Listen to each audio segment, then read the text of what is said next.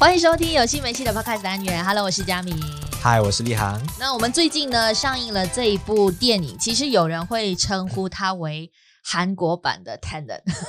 我不知道两位怎么想，我是觉得有非常大的一个差距。Seoul Boat 这部电影，除了有我跟立航在现场以外呢，今天我们依然会有朝和来聊这一部韩国电影。来，朝和。Hello，立航好，佳明好。怎么看这部 Seoul Boat？你觉得它跟 Tenet？有关联吗？完全没有关系吧？对啊，有有人这样说吗？有，我有听说叫韩国版 Tenet，我也是第一次听，我也是听说的。我是在网上看到的，我自己也吓一跳。他就是觉得说他提到的一些呃时间的概念啊，或者是说科幻的元素是有一点点像 Tenet，但是我我觉得啦，其实这部片其实。对我来说，它最大的一个争议是为什么它要定调为是科幻电影？因为对我来说，它更多探讨的是以文戏去带动生与死的这个主题，所以。可能如果是从科幻电影的元素出发的话，你会觉得说有一点不符合他的剧本所要谈到的这个剧情。也有人会觉得说，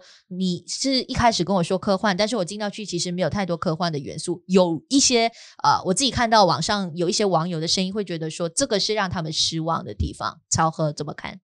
我也是第一次听说他把它定调为科幻电影，我觉得是媒体定调的吧？对啊，不是不是媒体定调，是真的网上大家有积极在讨论这个事情，哦、然后大家会觉得说，我就把它为什么是科幻？对对对，对啊、所以如果是你要谈剧情的话，网友的想法是为什么要以科幻的角度出发？一开始的时候，他们会觉得说啊、看可能看预告片，他们会觉得是科幻元素比较大。因为我一开始看的时候，我也会觉得说，它是它会不会是像那种。欧美的科幻片的爽片，就是很多啊、比较大的爆破场景啊，然后可能比较多的一些科幻元素啊等等，但是进到去完全是两回事。哦，我自己可能没有看到太多事前的预告片或者是宣传吧，嗯、所以我就凭就是呃完全没有这样的感觉，脑袋空白就是看一部片的感觉，所以对我来讲，我没有抱着一个任何的期望，所以我就没有受到太多这种期望值的影响。嗯，然后我只知道说是孔刘跟朴宝剑饰演的而已，就这样进场了。然后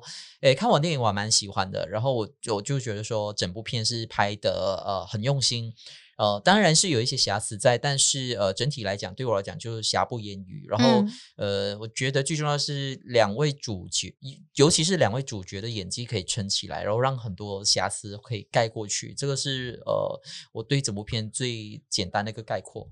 我其实一开始都觉得它不算很科幻片这样子的感觉，然后其实你要讲像好莱坞的科幻片，我反而觉得像是《Blade Runner 的2049》那一种调性，就是算是披着科幻外衣的故事去讲一个人生哲学的电影。呃，只是他用一个商业电影去包装，当然再加上两大男神嘛，就是孔刘跟朴宝剑，这样子才能够吸引观众。对于这样子片商一个发片的手法，我是觉得 OK 的，因为。本来，如果你真的要谈论比较人生哲学的一个议题的故事的话，确实会就是让很多一般观众会比较不想进进场嘛。如果你没有所谓这种呃比较卖座的主角也好，或者是科幻动作卖点也好，但我自己觉得。呃，讲到韩国电影好了，我先讲，其实它已经在一个商业跟艺术类型都已经取到很好平衡。我们这些都已经之前提过，我觉得它可能像是在机不可失啊、Exit 啊、The Call 啊之类，已经做到很成熟。当然，艺术类型例如 Burning，然后我之前很喜欢的 House of Hummingbird，呃，八二年的金智英这一些片，到收尸人近期的算是比较艺术的片。当然，寄生上流就是一个最好的例子，就是两个融合在一起的。但我觉得。呃，其实韩国的电影工业是强到可以跟好莱坞 fight 哦，这个是毋庸置疑的。对。然后我觉得，其实 Boat 已经有开始往这个所谓。好莱坞这样子的一个模式去走，但是他其实有点反好莱坞一般会做的事情，就是他把那个故事拍的没有这么紧凑，嗯、然后甚至留了很多空白的空间去谈他想谈的东西。其实我觉得导演是蛮有勇气，在一部商业电影来说这样子做一个这样子的尝试。是，其实现在的韩国片，包括呃之前宋仲基有一部在 Netflix 的电影，什么明了啊？那个 Space 什么的，Space Sweeper 是吗？嗯。确定吗？确定没看呢、欸。哦，那部我看了。Space Sweeper 其实也是呃属于这样子的类型的，就是它有很多的一些好莱坞的呃技术的元素在里面，就是它可能在摄影啊，在特效方面都已经是可以跟好莱坞同一个等级。但是我觉得韩国片它更加成功的地方是它经常会呈现剧情背后的含义。包括这部《肖伯》，其实刚刚也提到了，它就是呃所谓探讨生命和死亡的呃道德之作嘛。我个人在看的过程当中，其实很享受的是他提到我们到底需不需要那么的长寿，我们是不是永远不会死这个主题。相对来说，是我真的没有思考过的，而且会是现代人可能可以去探讨的一个重要的议题。因为我们一直会觉得说，长生不死可能会是一个比较理想的状态，你可以在你的人生当中做很多的事情，你不会面对所谓的生离死别，然后你也不会有太多的一些痛苦。但是我会觉得说，这部电影它探讨的这个方向，会让你觉得其实有时候永生也不是那么好的，它也没有你想象中的呃那么的。正面可能活得最久的那个人，相对来说是比较痛苦的，因为你可能需要呃跟你自己来打斗，或者是说灵魂上的这些主题，我个人都还蛮喜欢他探讨的一个方向。我觉得其实这部片让我想到很嗯很很久之前的另外一部西洋片呢，就是。嗯 AI 人工智慧 Jude Law 的那一部，啊、其实他探讨的东西跟里面有点像，也就是说，呃，就是人生存的价值，然后呃，就是要创造一个呃 AI 人工智就机器人生。的概念是什么？然后相对于人活着跟时间的一些对比啊之类的，所以我觉得，呃，但因为这一次，呃，因为过去几年好像市面上好像很少看到这类型的作品吧，所以变成相对这个类型的作品，有找到一些新鲜感了。然后，嗯、我看到这部电影的时候，其实，呃，我对朴宝剑的角色是是蛮有趣，觉得有趣的啦，因为。诶，我我虽然这一立行已经写了影评，我自己还没写啊，因为太忙。然后，但我想写的时候，我想要从朴宝剑的这个角度去出发，因为他几乎你可以看到他从他百分之五十的对白都是开头都是带着为什么，嗯，就是为什么说为什么，他很多东西并不是陈述句，他很多东西都是都是东西都是疑问句，对，他是就是呃，就是一个。他就是一个非常呃脱离这个，他就是一个非常离地的人。然后他对人世间所有的东西他都不了解，对人情交际的事故，对所有事情的东西，所以他很多东西他即使知道，他甚至是有能力，但他不明白这这个动机。所以他的角色就有点像是我呃跟所有角色不一样的，就是他有点像是在呃看起来像是反社会人格，嗯，但是这个反所谓的反社会人格是没有冲突性，就是没有没有暴力性的。所以他从一个原先没有暴力性，虽然还有能力，到后来事态的整个变化，我觉得这个就是蛮有趣的一个先一个一个铺陈的方式。嗯，但我觉得应该很少人会看到这样子的变化，很多人只是会觉得说啊，他为什么这样子？然后到最后为什么他失控？然后这样，我觉得大家有一点在简化这个角色在呃整个变化过程中的复杂度，然后。像立行说的，我觉得这个导演其实是我蛮蛮蛮蛮欣赏他的，是他有他能在这么大成本的这个电影之中有耐心去说这个故事，你知道吗？如果基于片商的话，片商其实还要顶得住片商压力，因为片商会觉得啊太闷了，跟我剪剪短一点什么，就是片商要紧凑，然后又可以卖座的元素，但呃到最后他可以顶得住压力，然后把一些所谓比较节奏慢的东西放下去的话，嗯哦，我觉得。他算是呃是是有有他他自己想要做的实验性的东西，然后姑且不论成不成功，我对他的这个动机是蛮这个勇气是蛮佩服的。然后但是的确呃，因为这部片可能太强调孔刘跟朴宝剑的戏份，所以有有一些戏份处理的不太好。就譬如说呃朴宝剑的妈妈的这个戏份，那东西我就觉得处理到不太好。其实那个是很可以很好发挥的，那个戏份也可以作为。朴宝剑最后整个他的角色为什么会变化的很大的一个动机，但是那边我觉得就处理到稍微有一些弱，嗯、呃、然后还有就是他背后就是不同的那个单位在角力嘛，其实那个其实我觉得有做到，呃，有把不同的观点体现出来，但有一些观点我觉得可以做的再精细一点，精细一点点，因为变成到后来有很多东西是流于。呃、表面太表面那个因素。嗯、你其实如果因为朴宝剑那边他们要探讨是人性嘛，但一一回到群戏的场面，它就变得有点商业跟儿戏。对，我觉得那边做做的也有点可惜的。是、嗯、我先说一下，呃，朴宝剑这个角色，我其实。啊、呃，一开始了解朴宝剑是因为以前我很爱看《请回答一九八八》，我也是，对不对？我我不知道你有没有发现，其实这一部电影，你看朴宝剑，对，你就感觉他回到了那个时候，就是朴宝剑以前在啊、呃《回答一九八八》的时候，他也是那种。不不太有太多台词，然后就是靠眼神在演戏的，然后就是一个天才型的棋手，所以我在这部电影看到了那时候的影子。然后我其实我一直觉得说，演员只靠眼神来演戏是相对很困难的。在这部电影当中，他需要靠。他比较无辜，然后有时候从这个眼神当中要带出来这个角色，他什么时候是属于一个迷茫的一个状态，什么时候他其实对于这个社会有更多的好奇，什么时候他想要呃去为用眼用用比较犀利的眼神，就是体现出他里头这个愤怒的情绪。我觉得他用这个眼神的层次很好，所以其实朴宝剑是我在这部。电影当中看的最享受的一个角色。其实谈到朴宝剑，一开始因为我请回答一九八八，经过各位的推荐，我只看过一集，因为我真的太多，一定要看完。对，就是他毕竟有点长，我我我只看了一集，没有办法去评价他在韩剧上的表现。但一开始就是因为蛮多女性朋友都很喜欢这个演员嘛，所以我就觉得啊，应该是那种所谓很偶像男演员那种形象，花美男的。对对对对对。但是没有想到他进去是真的是有交出一个极高的水准和表现，因为我觉得他在那个灵气上面是够的，因为气质。只有他可以 carry，因为这种非人类的角色哦是有点难演的，因为你演过多，他会很假，然后很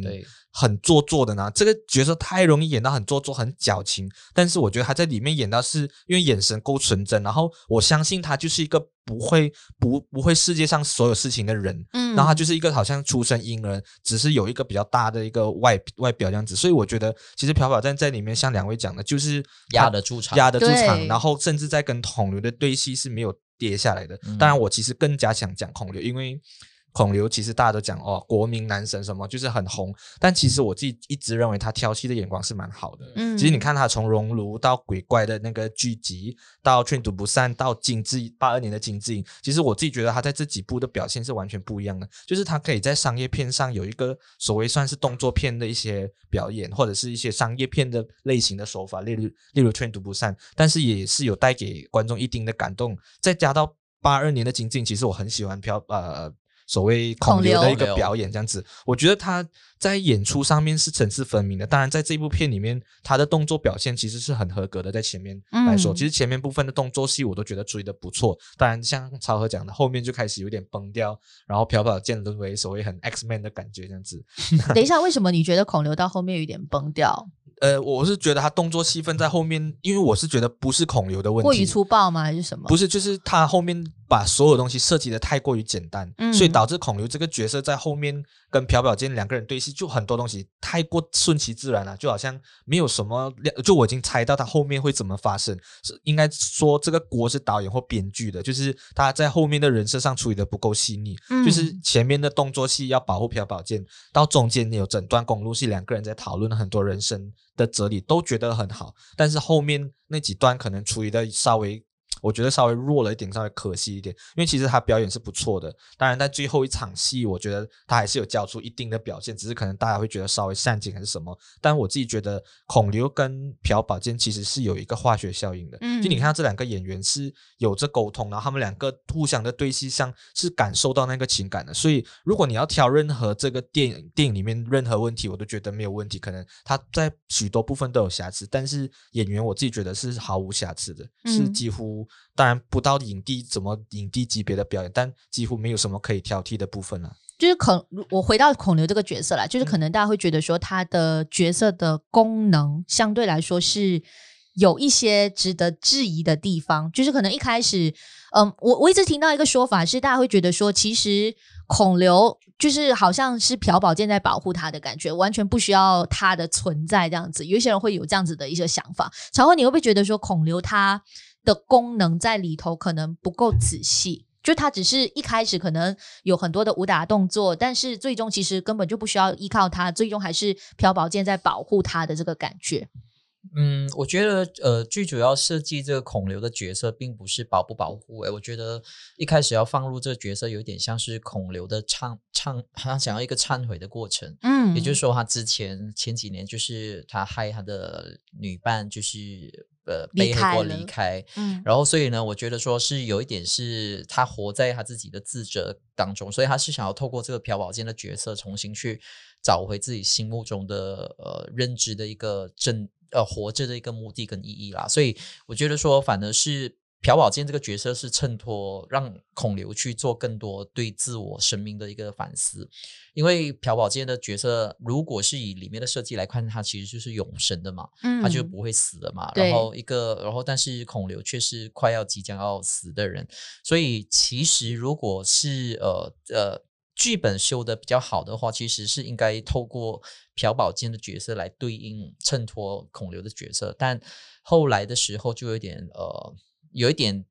颠覆颠覆，有一点本末倒置了，就变成到后来的时候，朴宝剑那边的戏份就有点偏重，然后就变成说，哎，你会在想，哎，到底是那个在干嘛？对，提出来的命题是到底要由谁去回答？我觉得这方面就有点可惜，但呃，我还是以演员的。演员的、呃、演技演技来去回答的话，我会我会觉得两个都还算很称职，而且呃，我觉得应该我我看看回整个剪接的流程，我在猜想，其实很多没有剪进去的东西，其实是演员都有做到，但后来因为碍于片长的关系，可能导演就剪掉了一些他们表演的东西，所以我我我以。表演当下可能那个剧本要他们在那场次表演的情绪来说的话，我都觉得他们还 OK 的，到最后还是还是还蛮饱满的啦。所以呃，我并不会觉得到后面算算崩掉，我还我还我还不至于当这样子啦。我只是觉得说，嗯，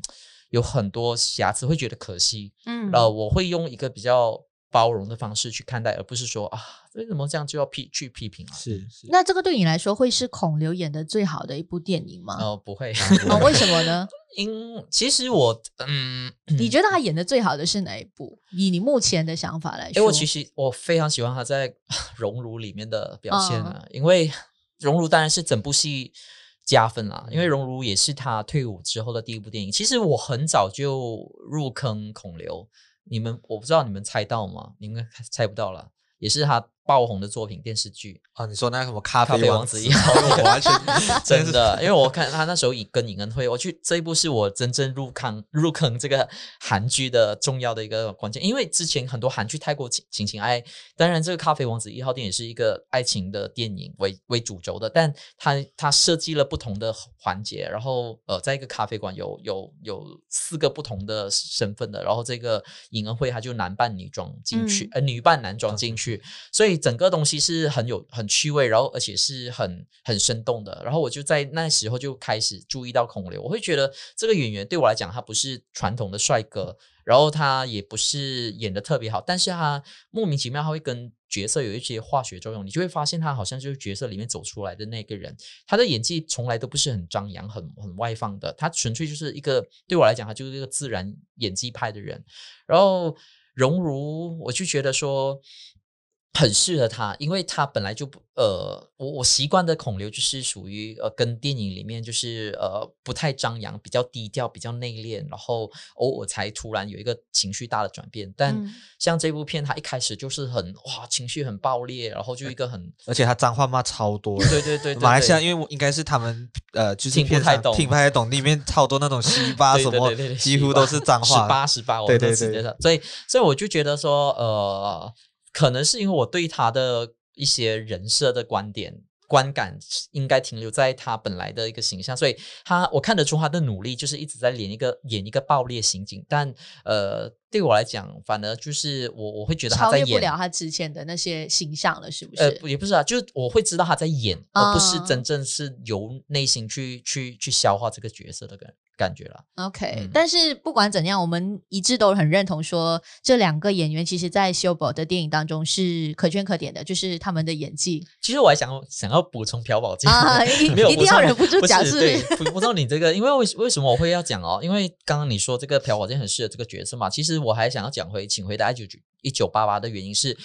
请回去，请回来一九八八是一个呃太多演员，大概主要演员大概都有十几个的群戏，所以朴宝剑一开始的时候，你看他拍就算是五个年轻人为主的戏份，他其实一直都是边边角角的。但到为什么这部片到最后十六集，他最后能跳出来，就是他透过他本身的魅力跟演技，他也是那种不张扬。但那部电影，那那部电视剧，他完全就靠他的眼神跟他的气质去把一个，其实这个角色很容易被吃掉，因为就是一个、嗯、他他的戏份是五个年轻人里面最少的，因为他就是天才棋手，他很少参他们，他就是一直去比赛，然后比赛的东西都差不多一样，他到后来的时候才有感情戏的发展，所以这部片我一直在想，哇，朴宝剑怎么会红起来？我看到中间我就会明白了，我就发现他很厉害，他完全是。不靠去抢戏什么，他就好好钻研一个角色，就把这个角色让你觉得他是一个很生动、活生生存在的。然后这个特质，我在这部这部电影就有找到，就是他他完全就是不抢，他就觉得我就好好演好这个电影，让你知道我是里面那个存在。至于是不是主角，我不 care。所以我非常喜欢朴宝剑这个对演戏的这个态度。可能我可以这样子说，我觉得其实这种很无辜、很内敛的角色，如果不找他。我想不到有别的人了，就是在韩国的这个圈子里面，其实我想到其他人，有吗？就是、其他花花美男，但可能像譬如说现在大家们说的脸蛋天才车银优，嗯，非常帅，但他就是可能只有外表，他，的演技可能就撑不起。对，可能他这无辜就是看起来就是很像痴呆，因为真的，因为这个角色，因为你一无辜，你没有内敛的情绪在里面，你很看看起来就是。你会得罪很多车银优。哦，对不起。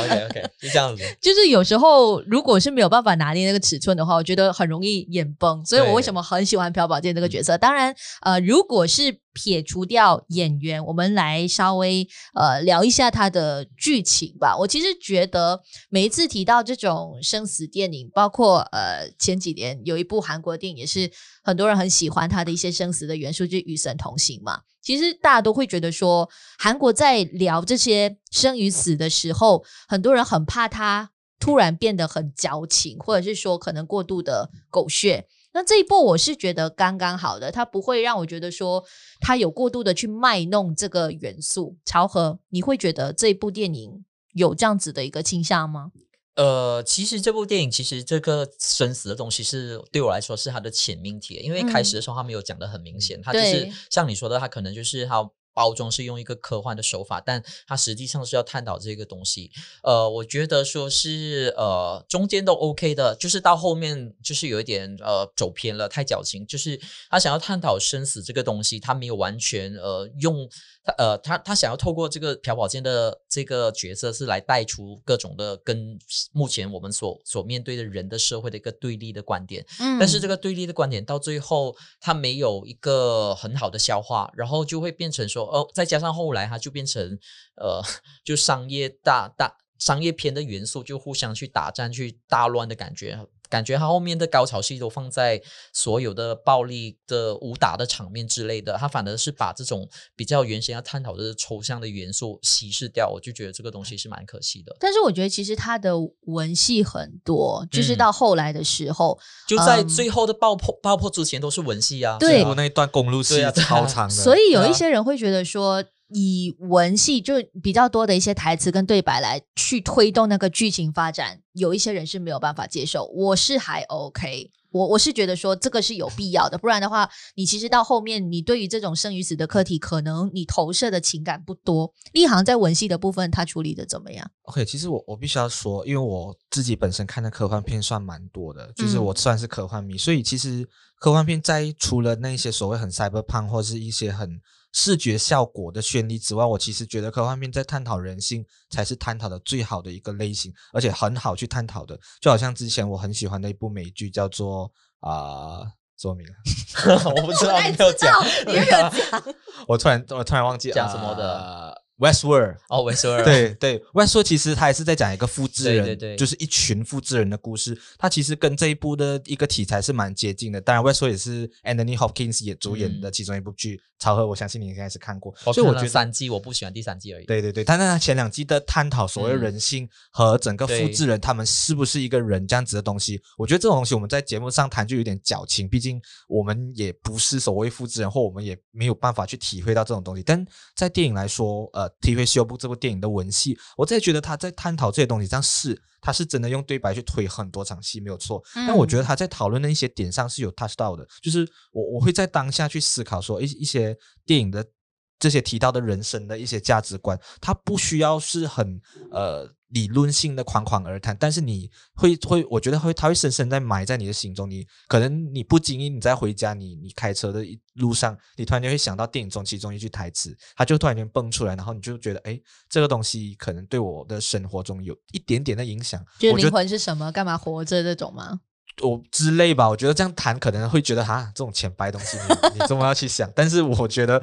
可能真的在我们未来生活中，包括你可能在看兽也好，这些东西生命的议题是，我觉得时间到了，我们就会去想到。可能我觉得现在可能。老了，对，因为你工作忙啊 什么，你不会去想这么多这些东西。嗯、但你真正需要的时候，你会想到的。那讲回在文戏这一段，我自己觉得，当然脱戏我刚才前面讲了。然后我觉得其实比较大的一个瑕疵啦，这个是这个电影可能导演之后要再去尝试改进的地方，就是他其实一开始是用商业片开场，那我自己觉得他的剪接上节奏转换太过于快了，就是商业片开场，然后大家就哎进入商业片的那个状态，看爽片的状态嘛。但他后来突然间变成一大段的公路片，你就整个文戏文艺片，它就是变成商业片文艺片。在后面，后面商业片，所以这样子的一个平衡点，我觉得简洁上可能像曹和讲，因为片长的原因还是什么，它剪掉了一些比较重要的部分，嗯、所以你在整体看起来它是有点突兀的，所以可能它会造成评价稍微两极的一个原因。但是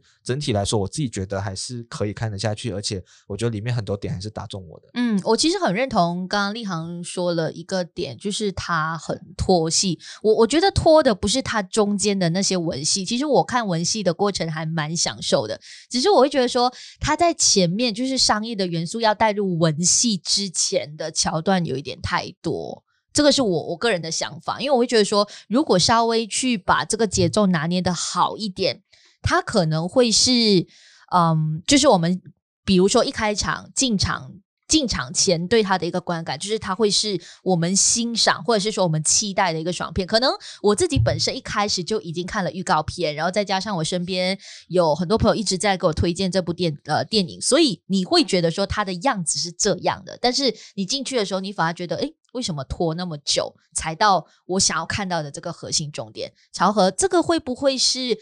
这部电影，尤其是你看过那么多的一些韩国的电视剧也好，电影也好，在这一点上，他拿捏到不够仔细的地方，还是你觉得其实这个另类的方式，应该是我们想要去多一点看看，可能他有一些观点是值得我们去接受的。嗯，我不知道你们看过《建筑学概论》吗？这就是这个导演的对之前的作品，嗯、你们有看过吗？没有，没有，很久以前看过，但有点忘了。对。对其实我我因为有看过的话，你大概就知道这个导演的风格就是这样子哦，就是他的走另类的吗？呃，不是另类，他的戏就是呃，他感觉是在拍商业片，但他中间就是有一点拖的感觉，但。嗯后来我想哦，其实之前的韩国电影其实很多都是这样子。我我不知我不知道这个算是韩国的民情嘛？就是他们看像我们看的韩剧之类，到中间都会拖。就是可能韩国人哦，在可能在看这种情绪方面、看文戏方面，他们是需要花多一点时间去去投入一个剧情的感觉，所以他们喜欢这种比较呃，对我来讲啊、呃、缓慢的节奏，有一点对我来讲有点像是琼瑶式的那种感觉啦。然后我我其实一直在想这个问题，然后。只是到近几年，很多呃韩国电影他们要打入市呃全球的市场，所以他们才有些导演就开始调整呃节奏，就就迎合全球的观众，所以在很多方面就减快。但是对我来说，可能韩国很多原本的导演，其实在处理文戏都是特别缓慢的，而且我们看李沧东啊那些很多，李沧东的 Burning 那个是更慢，但对，但是好的，对，所以你会发现，其实很多韩国导演他们的基调拍文戏的基调都是。一个慢到不行的，但是你的慢是否有一个情绪在，就是另一个问题。所以我，我我我只是在想说，他们都会觉得这种慢对他们来讲，可能是他们的节奏，他们应该要有节奏。只是这个慢是否是我们所有观众能不能接受的？所以，这个东西是我一直在思考的。嗯、我们有一个对或错这样子，但因为刚刚我们我跟立航两个都会觉得说，这个慢它有改善的空间。那对你来说呢？嗯、这个速度，我我我。我那时候我跟立航一起看嘛，一看完他就跟我说中间有点慢，嗯、我我记得我回他，我觉得我还好，我是不会觉得，因为我觉得可能因为在慢的过程中，我是在看演员的表演，然后我就在想说，哎，这样慢的话，那演员会不会空掉？因为你知道吗？慢的镜头很容易就凸显演员在等喊卡之前，你的情绪就可能会散掉。但我觉得，因为演员都情绪都还在，所以我会想说，哦，我我在想导演不要剪掉演员，可能就是想要让演员有多一点的发挥。所以哦，这个。呃，这个可能就要回归到导演的导技，有些导演可能就回归到电影的整整整个呈现的方式比较重要，剧情比较重要，所以就可能会在演员方面会牺牲一些戏份。但有一些演员会觉得说，呃，有一些导演会觉得说，哎，这部片可能我除了想要电电影好之外，我也想要电影的演员要报名。演技的角色，所以就让他有多一点的空间。所以我觉得导演可能会倾向于这部片想要让这两位男神要报名演技类的奖项，才才会让他中间的戏份多一点点。然后。我不知道你们 你们有没有注意到另一个角色，就是那个呃实验室那个男医生的角色啊，戴眼镜的那个，他其实演的很好，但我当下我们就我立刻就想到，哦，好像黄王世贤哦，我不知道你们注意到，其实很像黄世贤，某个角度有一点点，我就有点每次看到我就有点脱戏，在想说 这是闽南剧的感觉。但是其实，呃，像我们刚刚说的啦，他的角色可能很容易就被人家忘记了。其实除了朴宝剑跟呃孔刘之外，其他角色的戏份我都觉得相对呃，可能他们的人物塑造没有出来。这个可能是这部电影在演员这一方面，我自己如果真的是要从鸡蛋里面挑骨头的话，这个可能是他需要改善的一个空间。但我觉得那个那个实验室大老板那个 OK 那个角色，哦，就是说大反派是吧？就是那个老人家，其实不算反呐、啊，他其实是一个对，他是他其实是想要保住这个角色，但是他就是想要拿这个角色来来来大做文章，大做文章来来赚钱的啦，这个是他的。这是他的宝贝吧？嗯，我觉得那个角色其实是他，他还蛮有趣的，他蛮有趣，他其实也有发挥到，但就是后来的。那个最后还要还要结束那个片段，那边处理到不是很好，嗯，但我觉得这个角色其实是 OK 的，就是有一点断掉的感觉到后面的时候。但是不管怎样，我觉得总体而言，我们可以稍微的来总结一下，就是《修报》这部电影，其实如果你真的要挑他最优势的地方，一定是演员，两位男神的演技，基本上我们在讨论过程当中不断在强调他们有非常优势的地方。但是剧情方面，就真的是看你自己从不同的角度出发。如果你是嗯比较喜欢文戏的话，我会觉得说这部电影可能对你来说没有太大一个问题，因为它里头探讨的生与死啊，或者是灵魂的课题的话，你可能会很感兴趣。但是如果你是抱着一部想要看，呃，科幻爽片的感觉进场的话，很可能会失望的，因为它里头的这些我我刚刚提到的有关于特效啊，或者是说爆破的场面相对不多，它只有一开头跟结尾有这样子的一个处理方式，也还可以，也是还可以进场去看一下这一部《修报》，我相信会是近期普遍上大家会觉得很好看的一部韩国电影。谢谢曹和今天的分享，谢谢朝河。